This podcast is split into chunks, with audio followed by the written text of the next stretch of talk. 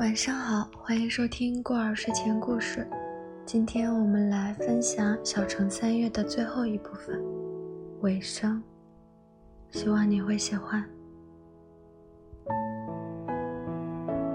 等我到春假回来，母亲还当我说，要是翠姨一定不愿意出嫁，那也是可以的。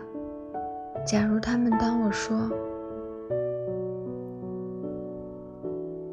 翠玉坟头的草籽已经发芽了，一仙一仙的和土粘成了一片。坟头显出淡淡的青色，常常会有白色的山羊跑过。这时城里的街巷又装满了春天，暖和的太阳又转回来了。街上有提着筐子卖蒲公英的了。也有卖小根蒜的了，更有些孩子们，他们按着时节去折了那刚发芽的柳条，正好可以拧成哨子，就含在嘴里满街的吹，声音有高有低，因为那哨子有粗有细。大街小巷，到处的呜呜呜。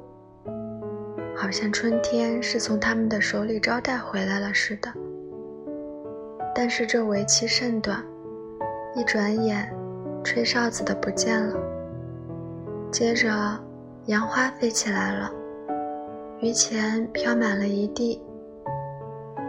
在我的家乡那里，春天是快的，五天不出屋，树发芽了；再过五天不看树。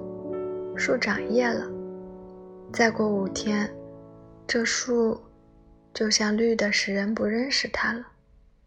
使人想，这棵树就是前天的那棵树吗？自己回答自己，当然是的。春天就像跑着似的那么快，好像人能够看见似的。春天从老远的地方跑来了。跑到这个地方，只向人的耳朵吹一句小小的声音：“我来了呵。”而后很快的就又跑过去了。春，好像他不知多么忙迫，好像无论什么地方都在招呼他。假若他晚到一刻，阳光会变色的，大地会干成石头，尤其是树木。那真是好像再多一刻功夫也不能忍耐。假若春天稍稍在什么地方流连了一下，就会误了不少的生命。春天，为什么它不早一点来，来到我们这城里多住一些日子，而后再慢慢的到另外的一个城里去，在另外的一个城里也多住一些日子？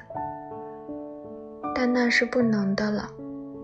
春天的命运就是这么短。年轻的姑娘们，她们三两成双，坐着马车去选择衣料去了，因为就要换春装了。她们热心地弄着剪刀，打着衣样，想装成自己心中想得出的那么好。她们白天黑夜地忙着。不久，村庄换起来了，只是不见载着翠姨的马车来。一九四一年七月，到这里呢，这篇文章就到此结束了。晚安。